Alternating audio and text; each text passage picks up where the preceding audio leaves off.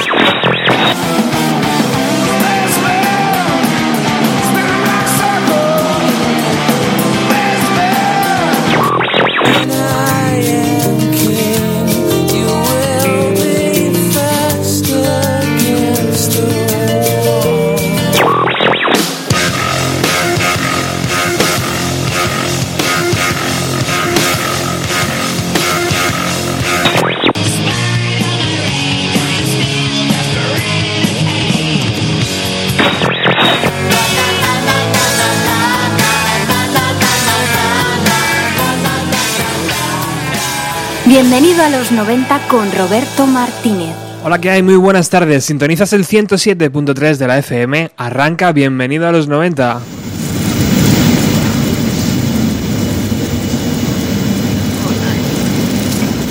Acabáis de entrar en un avión, aprovecharos bien el cinturón porque nos dirigimos hacia Estados Unidos.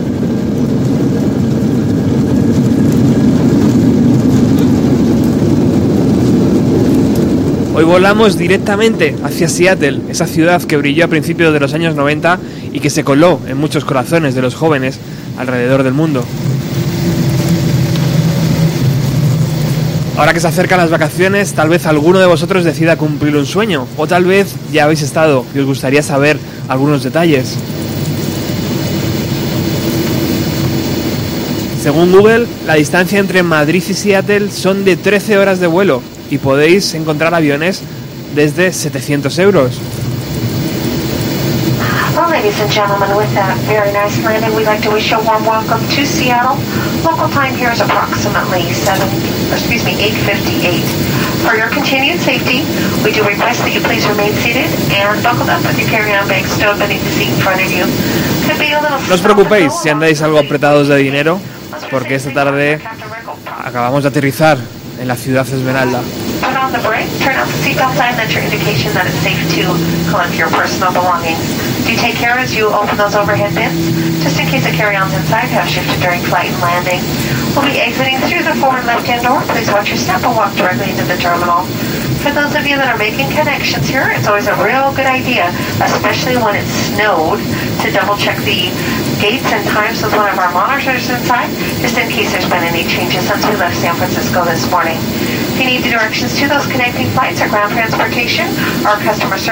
Acabamos de aterrizar en el aeropuerto internacional de Seattle Tacoma, un sitio acogedor, amplio, con muchas tiendas, pero lejos de la monstruosidad de la T4 de Madrid, por ejemplo.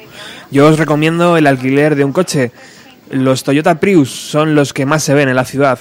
No son caros y, como sabéis, la gasolina es algo más económica que aquí. Eso sí, elegir, eh, si no podéis elegir un Prius, elegir un modelo pequeño.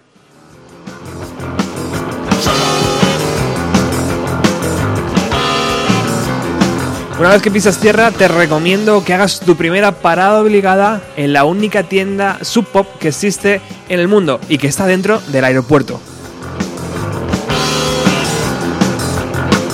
La tienda podéis imaginar, gran letrero de Sub Pop en la entrada con todas las cosas que un fan puede desear. Camisetas, vinilos, singles, lapiceros, DVD, sudaderas, gorras.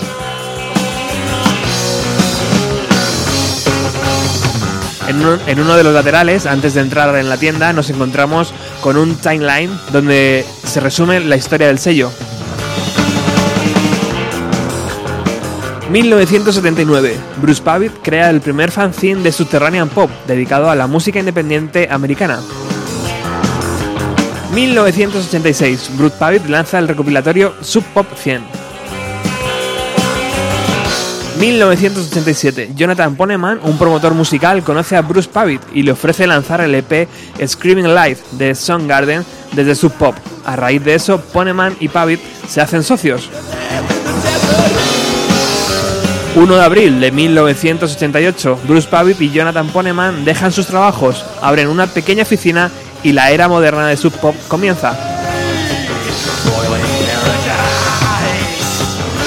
Octubre de 1988, Mad Honey lanza su EP Superfast Big Max.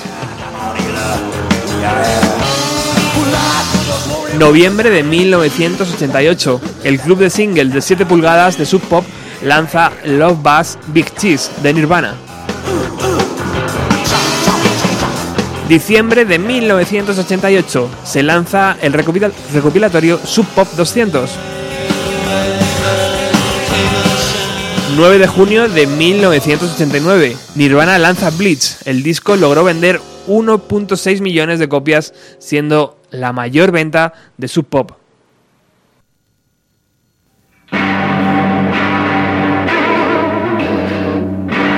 9 de junio de 1989, Matt Honey, Tat y Nirvana tocan en el Long Fest en el Teatro Moore de Seattle ante 1.400 personas. Agosto de 1990, Matt Honey se convierte en la primera banda de Sub Pop en tocar en el Festival de Reading, en Inglaterra.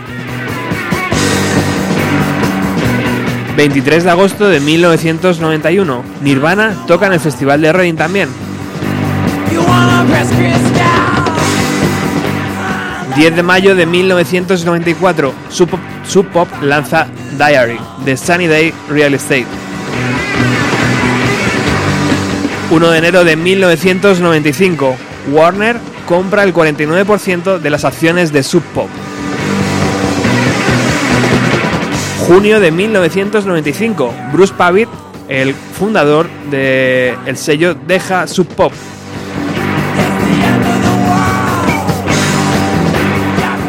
9 de marzo del año 2007, Jonathan Poneman crea Harley Art, un nuevo sello discográfico.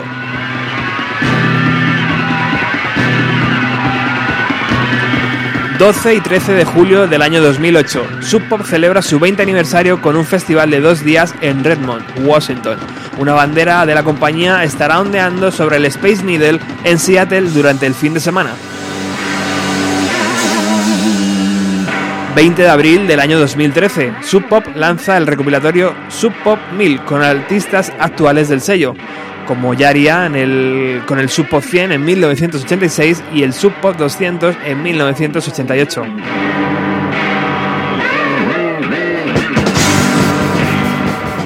...31 de mayo del 2013... ...Jonathan Poneman anuncia que parece Parkinson...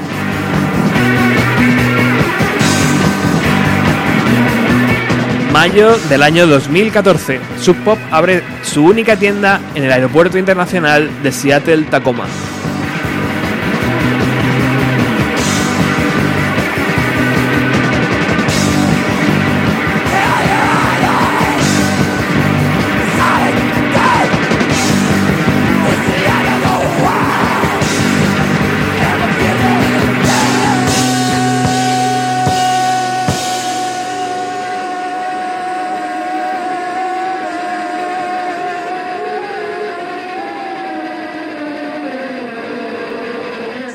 'Recordad, la única tienda de Sub Pop se encuentra en el aeropuerto. Cuando yo llegué y vi por primera vez la tienda, me froté las manos pensando que en la ciudad encontraría muchísimas como esta, pero no, la única está en el aeropuerto.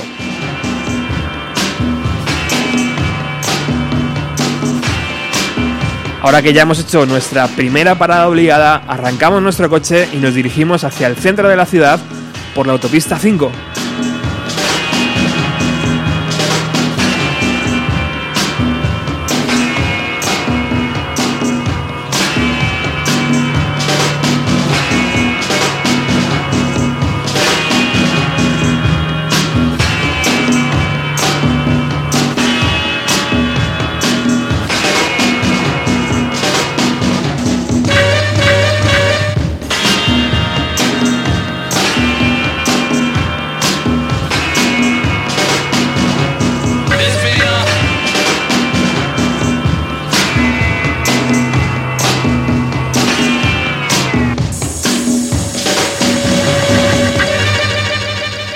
Si la opción coche no te motiva, puedes ir en tren también. Pasan cada 20 minutos por el aeropuerto y tarda unos 50 en llegar al downtown, al centro de Seattle.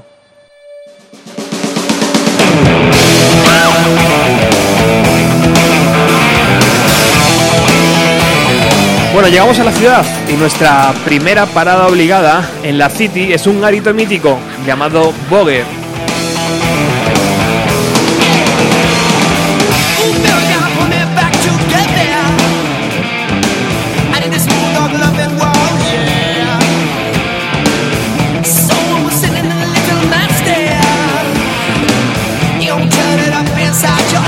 En el Vogue, allí Nirvana ofreció su segundo concierto en la ciudad de Seattle. Ahora, bajo el nombre de Vine, está eh, localizado en, las calles de Seattle. Antes se llamaba Vogue, ahora se llama Vine. Justo al lado del bar se encuentra el famoso mural dedicado a Mother Love Bone. Lo habéis podido ver en muchísimas fotos y en muchísimos documentales.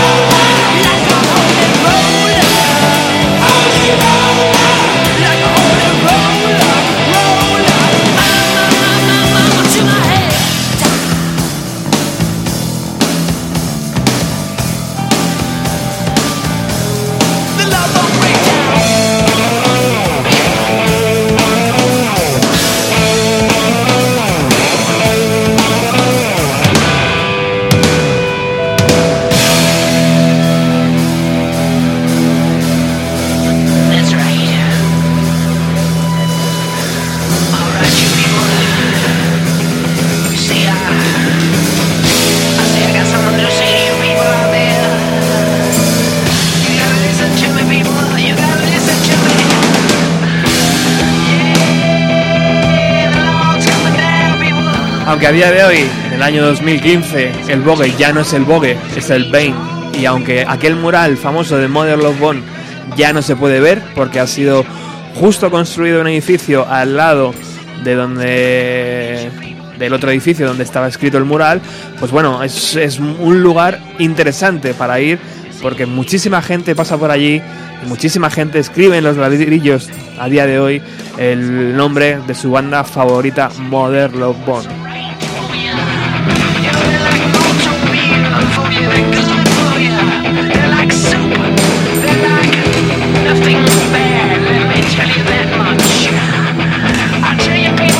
Yo iba con una persona que vivía que vive allí en Seattle y le decía, ¿cómo es posible que hayáis dejado construir un edificio justo en el mural de Mother Love Bone?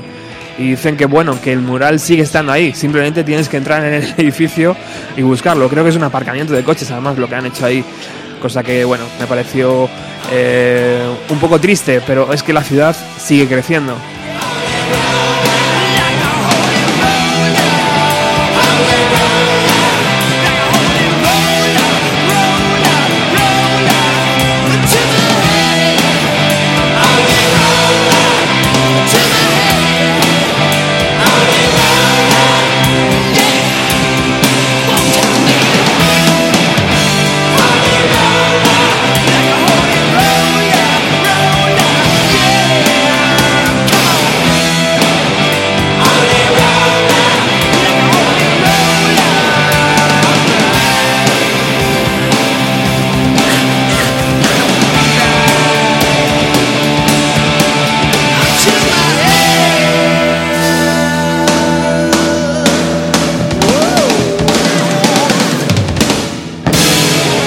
Unos kilómetros del Bogue nos encontramos los apartamentos Albena Vista, situados en el 1928 de la University Street.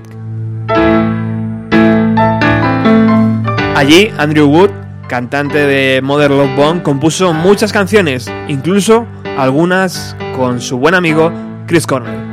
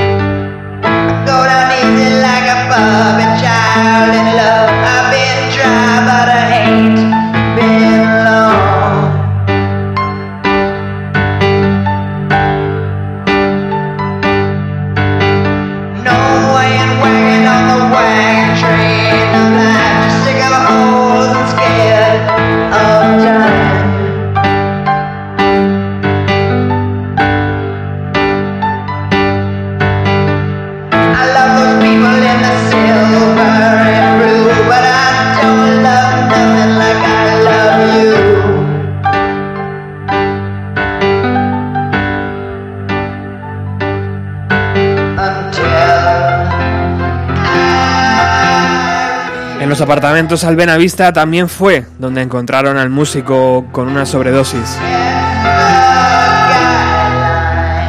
Murió tres días después, en el hospital, acompañado por supuesto de su buen amigo, de Chris Cornell.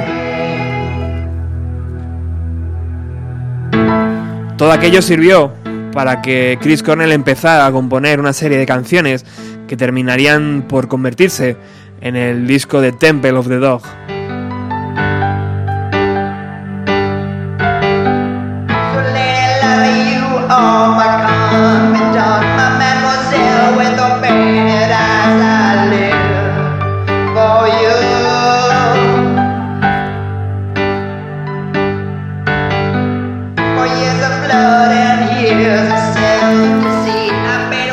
Andrew Wood y Chris Cornell llegaron incluso a compartir piso, apartamento, y de ahí nacieron bonitas canciones como esta que vamos a escuchar a continuación, llamado Island of Summers.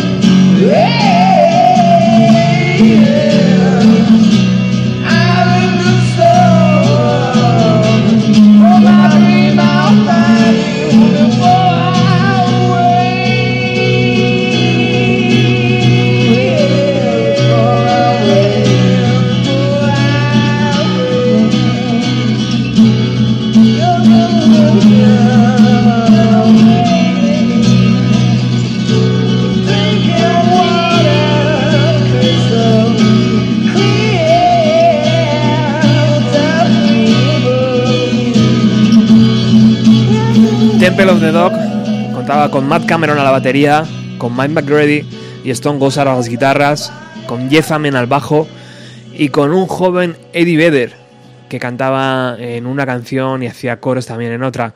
Ese fue el gran homenaje de Chris Cornell hacia su amigo Andrew Wood.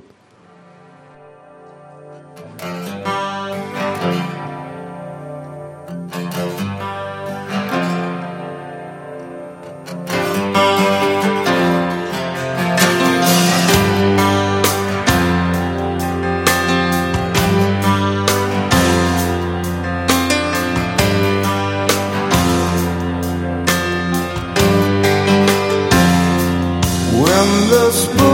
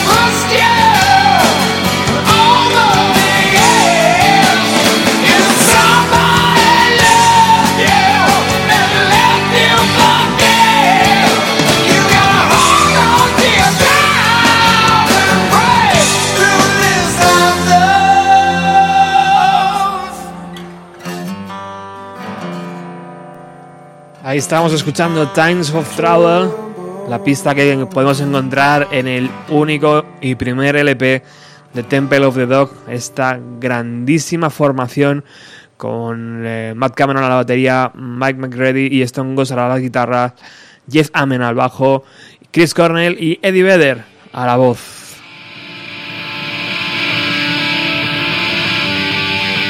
Y de los apartamentos al Benavista pasamos a unos kilómetros y nos vamos a los apartamentos Avalon.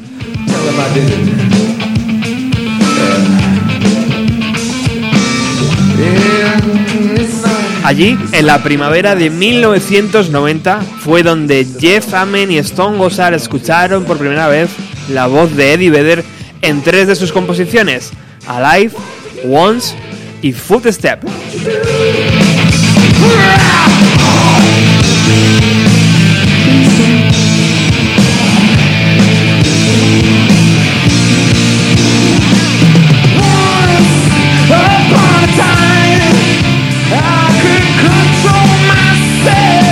Allí, en los apartamentos Avalon, fue donde decidieron arrancar un nuevo proyecto musical. Tras Mother Love One y tras grabar este LP llamado Temple of the Dog, iban a hacer un nuevo grupo con esa voz que les encantaba, que encontraron en esa cinta. La historia ya la sabéis, ¿no? Mac Irons, eh, batería de Rejo Chili Pepper, le hizo llegar la cinta a un amigo suyo de San Diego, un surfista este cantó encima de las composiciones de, de Stone Gossard y de Jeff Ahmed y la devolvió, la envió a los apartamentos Avalon de Seattle y allí inició la carrera de Pearl Jam.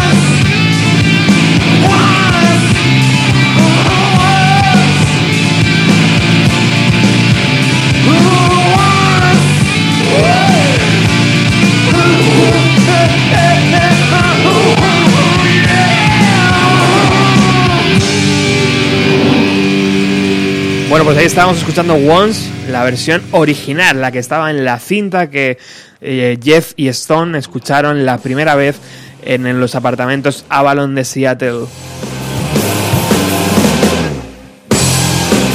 No muy lejos de allí encontramos la sala de conciertos de Off Ram, que actualmente se llama El Corazón.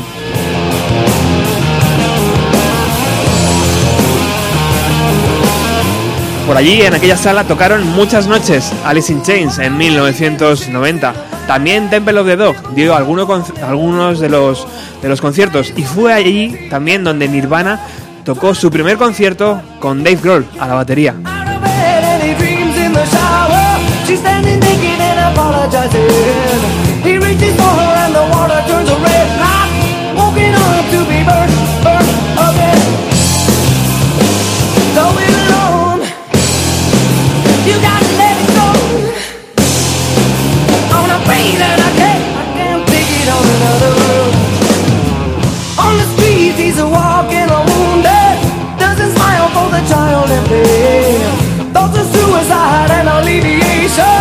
Anything to get his heart off of the coast. I say fly away and don't cry about it. We're all seagulls born to fly on the wind. All experiences lead to another. Alone you will meet the one who lies in wait.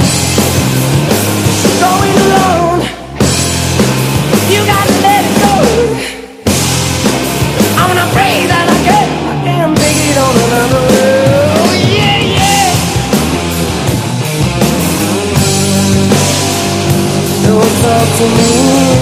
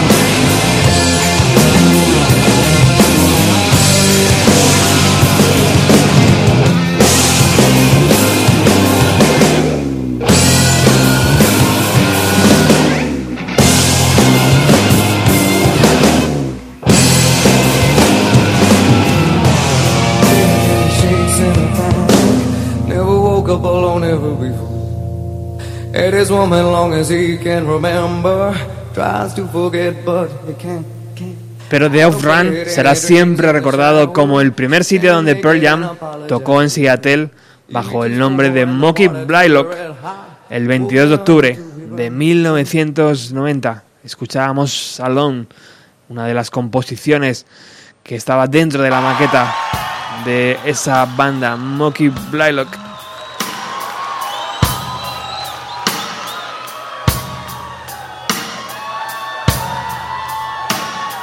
En 1991, la mujer del guitarrista de Rem, Peter Buck, abrió en Seattle un café llamado El Cocodrilo. Si decides entrar, te pedirán el carnet y el puerta llamará a sus colegas para que flipen con el diseño de tu DNI. En el cocodrilo tienes una parte de bar donde puedes sentarte y tomar unas birras con un trozo de pizza si quieres, mientras en varias televisiones colgadas de la pared pasan vídeos musicales. O también puedes ir a la parte del escenario. Allí pude ver a Meth, el grupo de Sub Pop.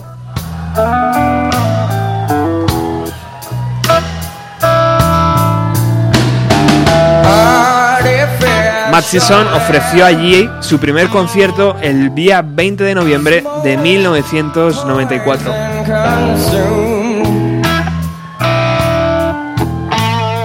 Años después, en el 2007, lo cerraron, pero fue reabierto en el año 2009 por Sean Kinney, batería de Alice in Chains.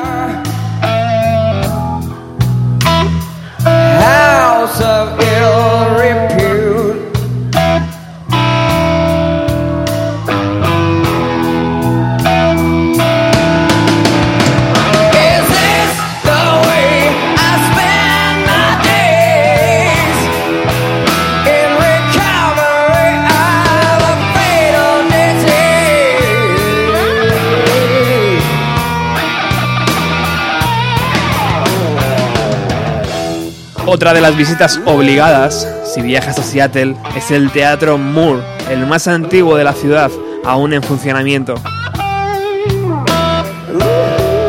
Alice in Chains utilizaron su marquesina para el vídeo Boys del 2014. Y por supuesto, allí Matt Season grabaron un conciertazo que utilizaron para la versión deluxe de Above.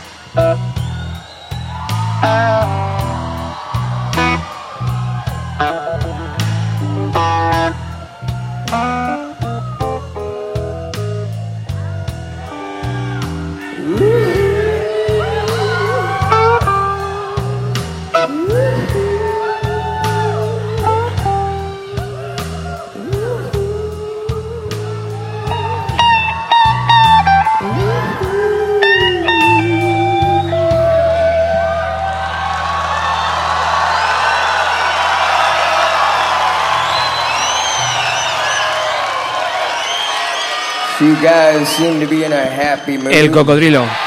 Merece la pena que paséis por allí si vais a viajar a Seattle.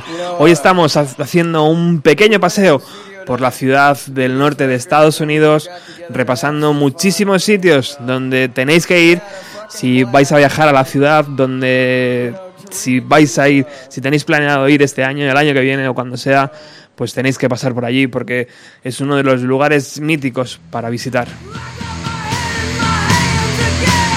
Siguiendo con los garitos de Seattle, tenemos que hablar de la taberna Comet.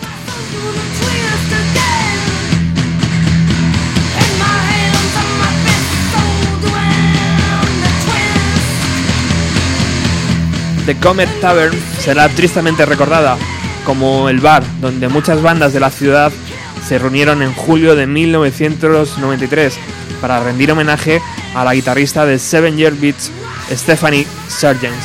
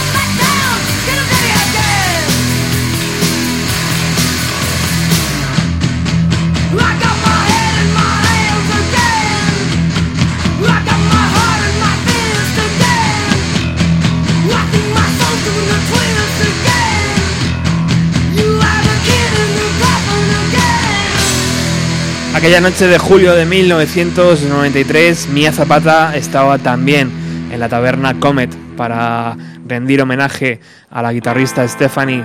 Y bueno, como sabéis todos, Mia Zapata de la banda The Kids eh, abandonó pues, eh, la taberna aquella noche y fue violada y asesinada por un conductor de taxi.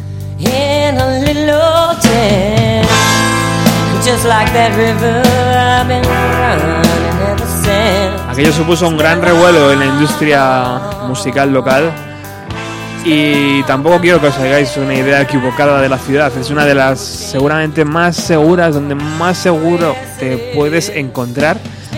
Pero aquella noche fue fatal para la pobre mía.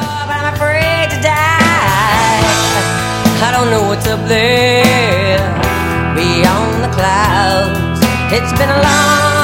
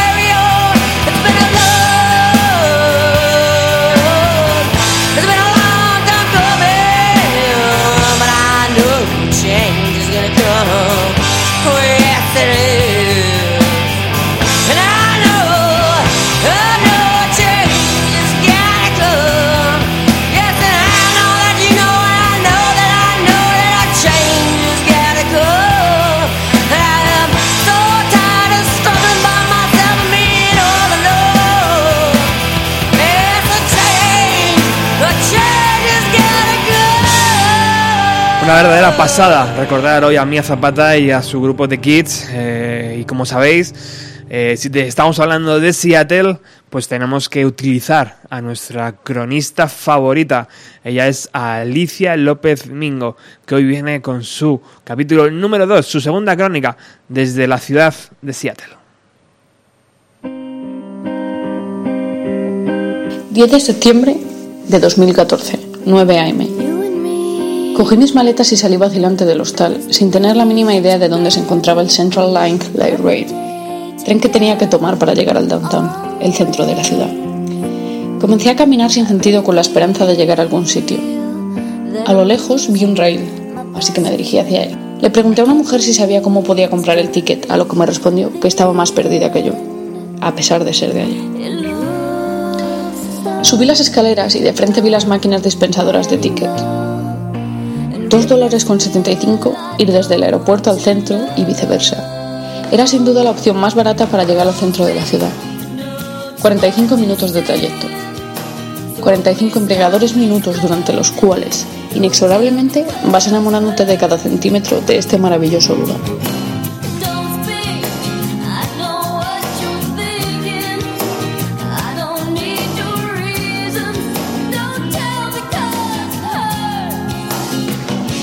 El extrarradio está colmado de las típicas e impresionantes casas americanas que tanto muestran en sus películas.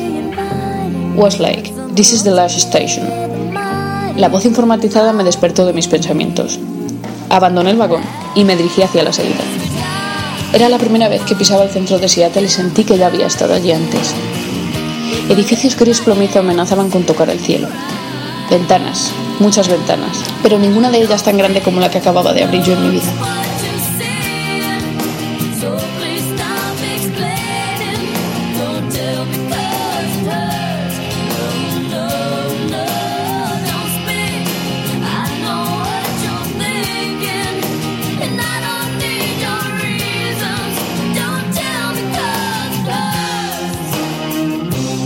Desde el minuto uno me sentí unida de una forma especial con esta tierra. Es difícil explicar lo que sentí aquel día. Tal vez lo podría expresar con una historia que se repitió muchas veces en mi vida, y aun cuando pienso en ella puedo volver al pasado. Cuando era pequeña siempre me destapaba al dormir. Adoraba cuando mi padre venía, bajaba la persiana y me arropaba delicadamente como solo un padre sabe hacer. Yo me sentía protegida, tranquila, como si nada malo me fuese a pasar. Esos sentimientos son los que recorrieron mi cuerpo ese día.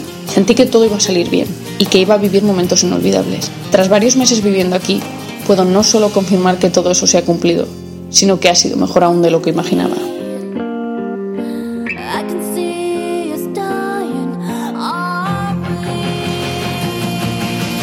10 a.m. Llegué a la residencia una hora antes de lo previsto.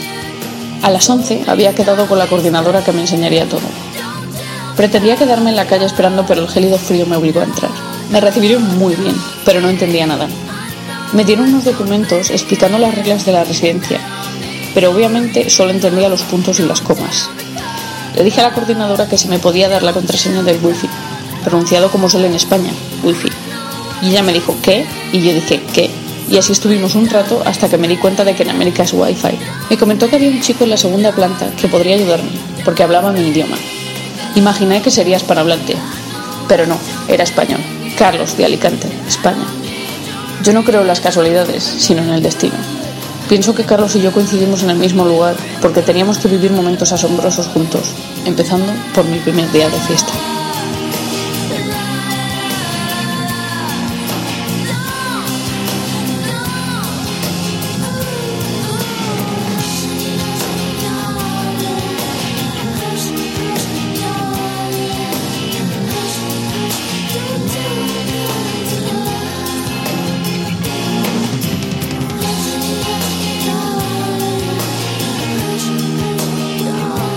Grandísima Alicia desde Seattle con sus crónicas.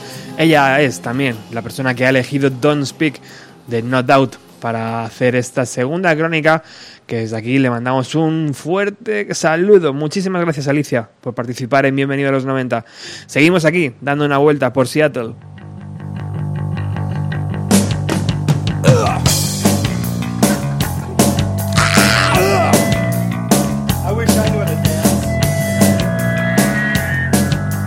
Cuando Bruce Pavip y Jonathan Poneman de Sub Pop se dieron cuenta del potencial que tenían en sus manos, automáticamente dejaron sus trabajos y alquilaron una pequeña oficina en el edificio Terminal Sales y comenzaron la historia moderna del Sub Pop que conocemos.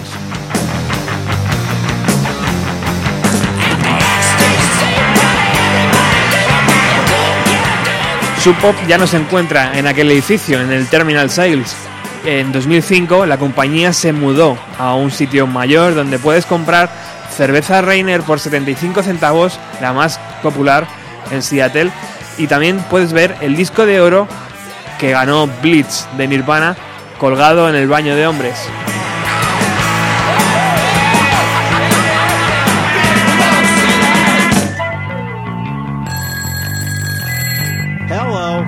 Jonathan. Hey, John. I just want to know what, what the heck's going on. Well, you know, I had this problem. What the heck's going on? Yeah, okay. Well, do you think you'd have too much of trouble if we got rid of our sideburns? At your earliest convenience. Well, I know you said that before, but do you think Bruce and mine?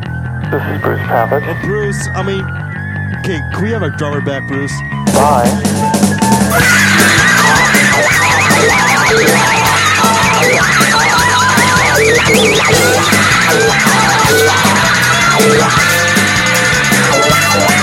I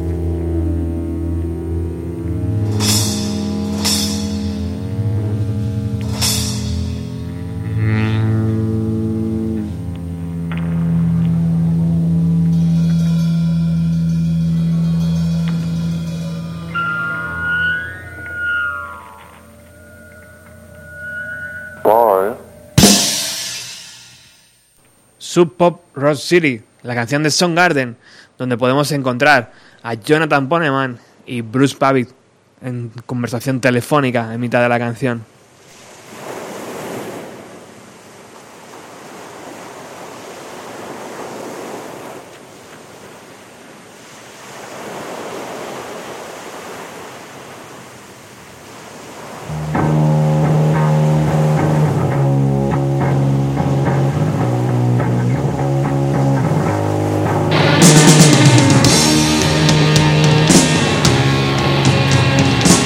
Las grandes curiosidades relacionadas con el sello Sub Pop es que Mark Arm, cantante de Mad Honey, trabaja en el almacén de la compañía preparando los pedidos.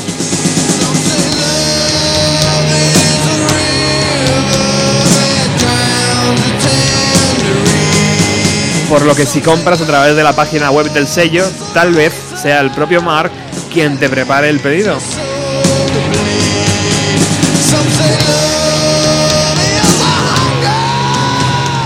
A mí me ha pasado. Ten cuidado porque cuando realizas el pedido, el trabajador que compone, que aglutina todos los CDs o camisetas o lo que vayas a comprar, tiene que poner sus iniciales.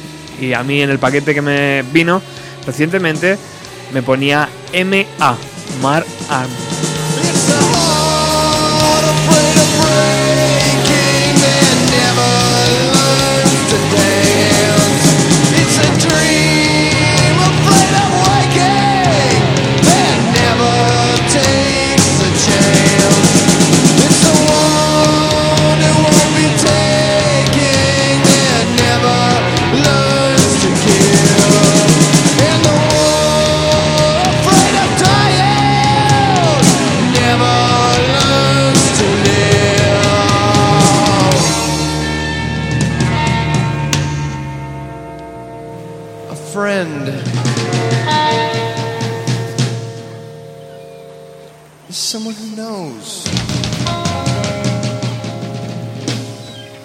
The song of your heart.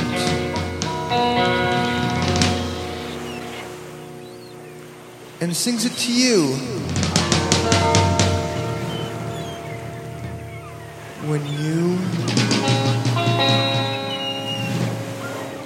forget the words.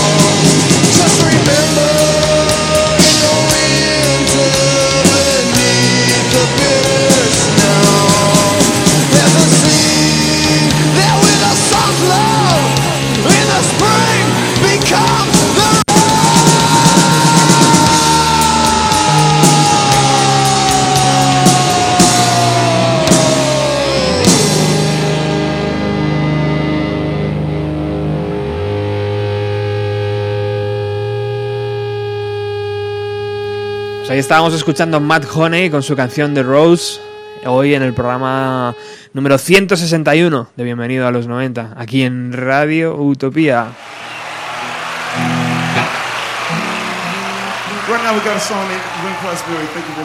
Seguimos caminando por las calles de Seattle y nos encontramos con la tienda Myers de instrumentos musicales.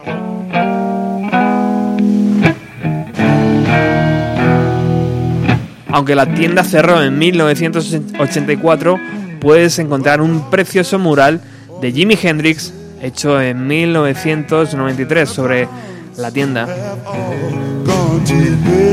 Y como podéis adivinar, en esa tienda el padre de Jimmy le compró su primera guitarra en 1958.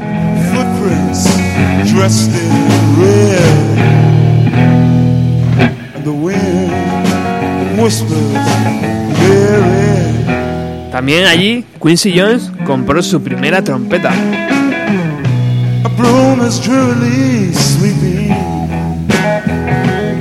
up the broken pieces of yesterday's life. Somewhere. a Y hablando de uno de los dioses de la guitarra, aunque Seattle no es una ciudad que rinda demasiados homenajes a sus músicos, todavía podemos visitar el Instituto Garfield, donde se graduó en el año 1960. La familia Hendrix donó un busto del músico que puedes encontrar en la biblioteca. Un año después, en 1961, sería Bruce Lee el que se graduó allí.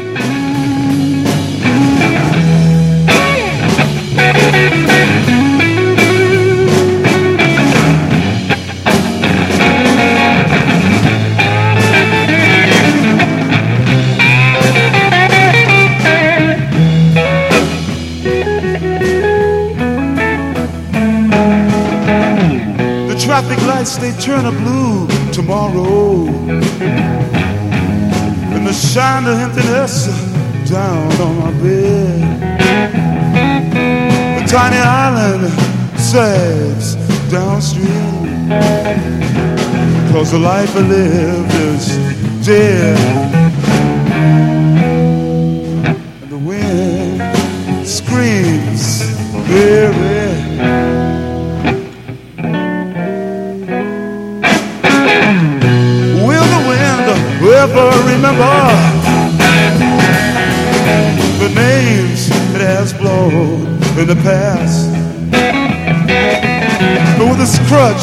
Its old age, and its wisdom, it whispers, No, this will be the last.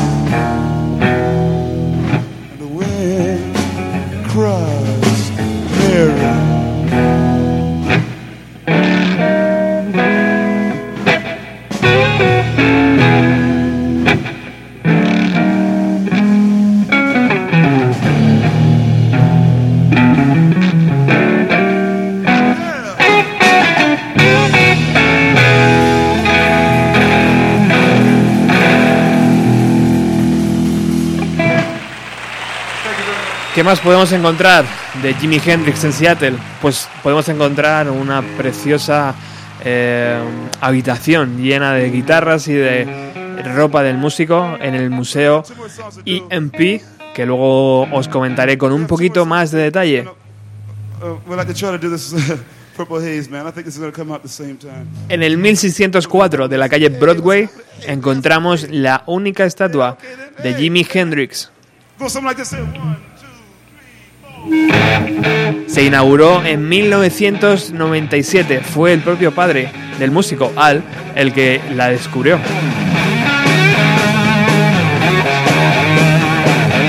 Una máquina de humo soplaba una neblina púrpura sobre la estatua en el momento que la descubrieron.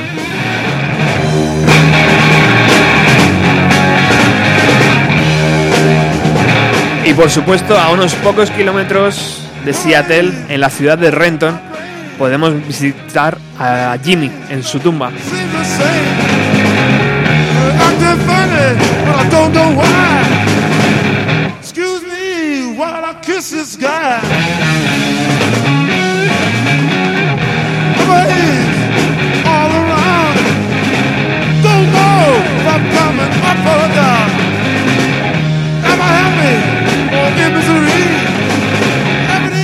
That girl put a spell on me.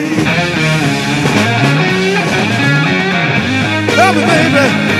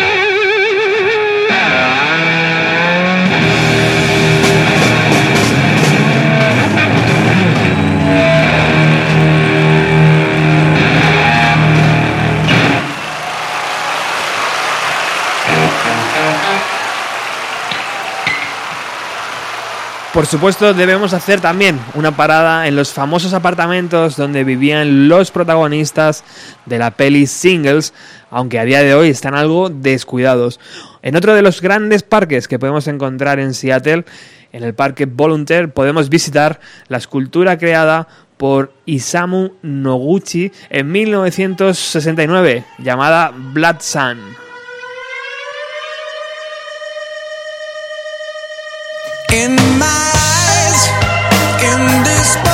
Si miras a través de ella, podrás ver las montañas Olympic y la bahía Elliot. Y por supuesto, el Space Needle. Y sí, la estatua sirvió de inspiración para que Soundgarden grabaran su famosa canción Blood Hole Sun en 1994.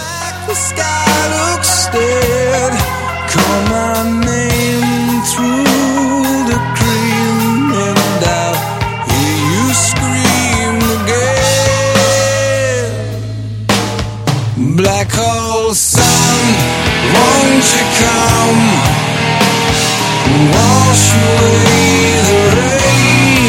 Black hole sun, won't you come? Stood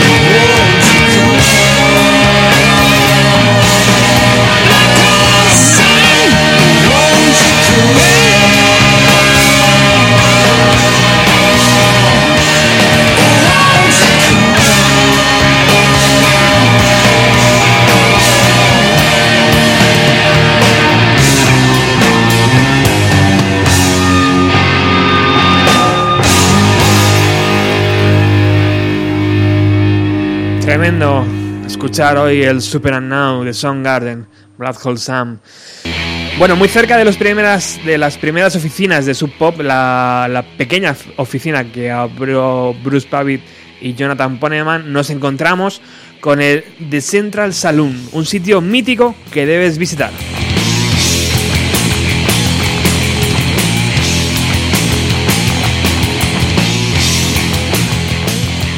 El Salón Central, se podría traducir así, se abrió en 1892 y Mother Love Bone tocó allí su último concierto.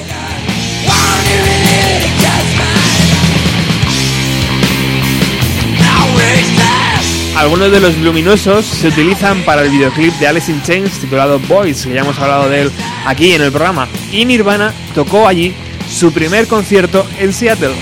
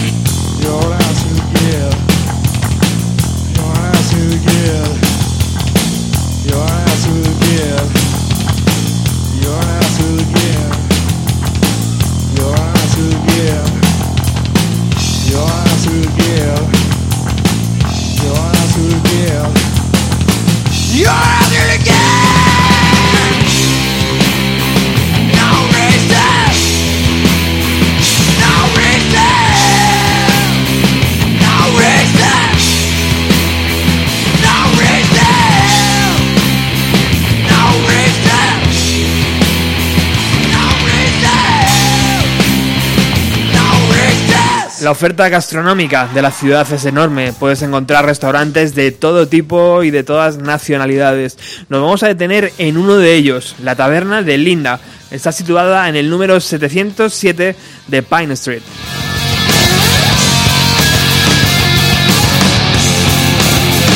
En esta taberna es el último sitio donde se vio a Kurt Cobain con vida.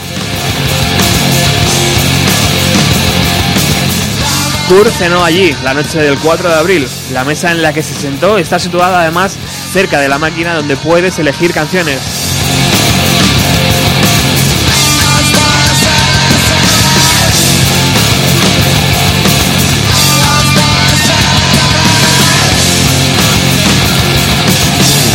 El líder de Nirvana también se dejaba ver a menudo por el Five Point Café, uno de los restaurantes más antiguos de Seattle, donde su lema es Alcohólicos sirviendo a alcohólicos desde 1929. Andrew Wood, cantante de Model of Bond, también se dejaba ver por allí muchísimas veces. Como curiosidad, debes entrar en el, en el, eh, en el retrete de los chicos porque tiene un periscopio que si te asomas puedes ver el Space Needle.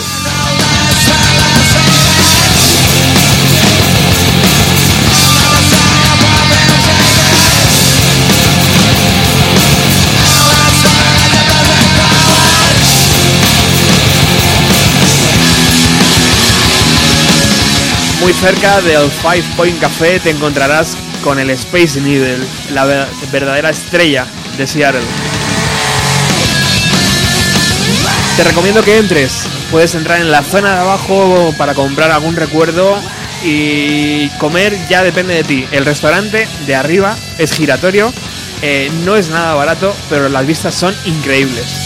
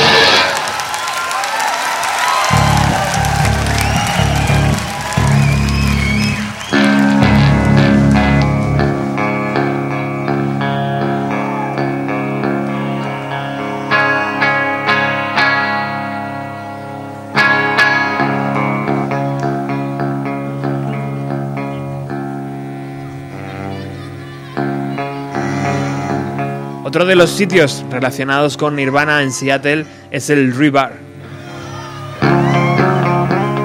Allí se celebró la fiesta por la salida del disco Nevermind.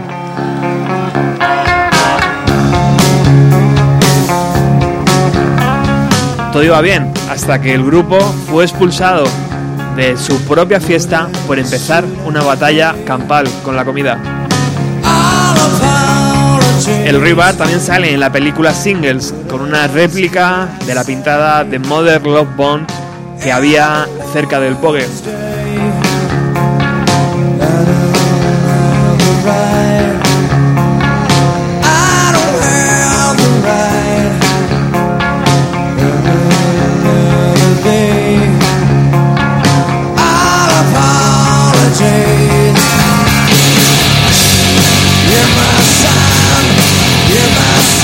Otro de los teatros míticos que debes visitar es el Paramount. El edificio está protegido por las leyes de Seattle Y allí han actuado muchísimas bandas, entre ellas, por supuesto, Nirvana, con la actuación que podemos encontrar en DVD eh, que han salido recientemente, hace unos años.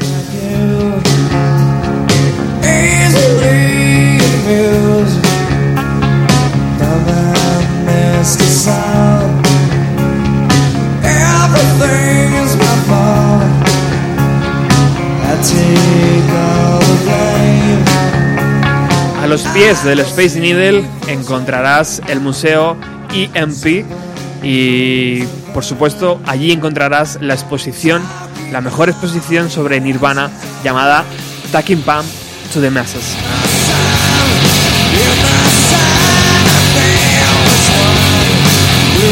Allí hay una colección enorme de objetos de la banda, guitarras, bajos, alguna batería, dibujos de Kurt, cintas con maquetas, el contrato, primer contrato con Sub Pop, ropa de la banda, fotos, incluso una de las figuras utilizadas en la gira de Inútero.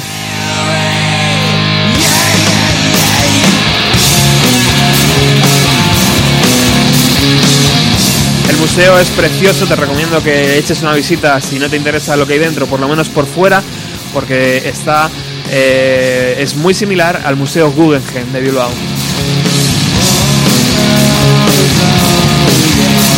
Está construido con los mismos materiales y tiene las mismas curvas y por supuesto su raíl, su monorraíl pasa a través del museo.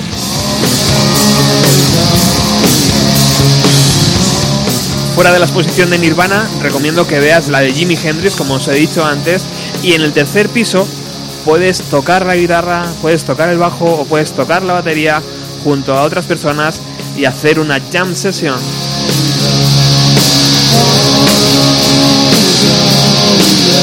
Todo ello con guitarras, bajos y baterías disponibles para que te juntes allí y puedas hacer música con otras personas.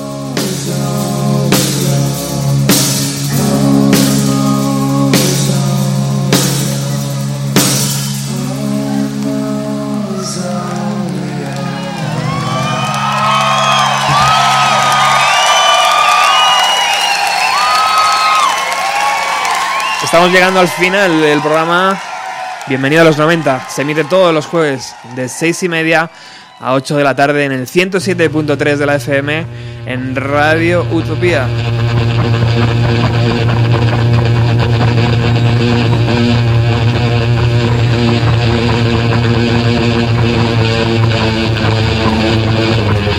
En unos minutos Alex de Ruta 130 ya está con vosotros.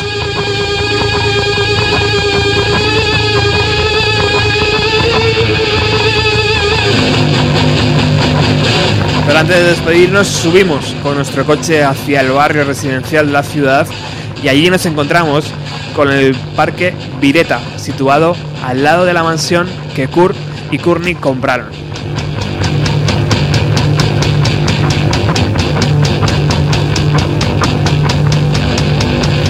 Vireta Park es un verdadero homenaje al músico, es un verdadero homenaje a Kurt Cobain con un montón de pintadas, un montón de escritos, un montón de flores y un montón de recuerdos hacia el músico.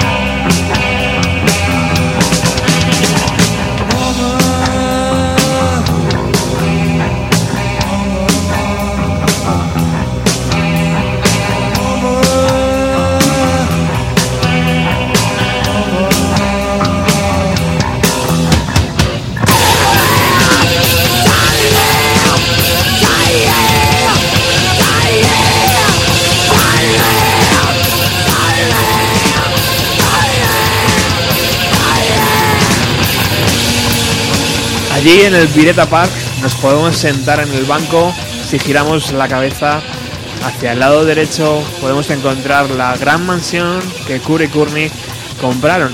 Allí, en la habitación situada sobre el garaje, el líder de Nirvana decidió suicidarse el día 5 de abril de 1994.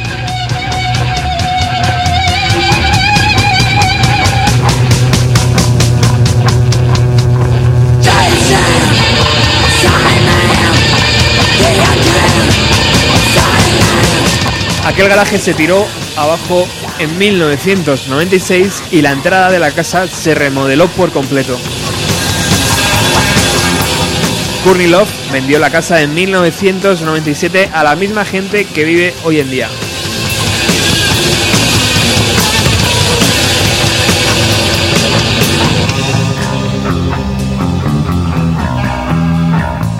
Imagino que no es nada cómodo ni nada agradable que para los actuales propietarios haya allí gente, siempre hay gente en el parque Vireta.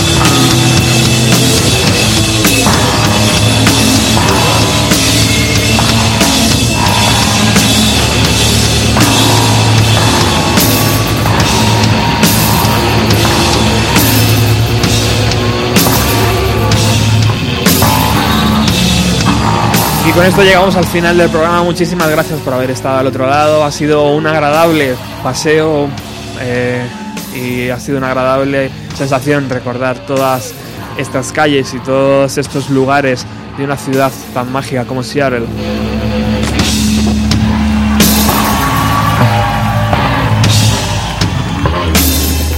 Tenéis alguna pregunta o algún comentario que hacer, por supuesto estamos disponibles desde el Facebook del programa.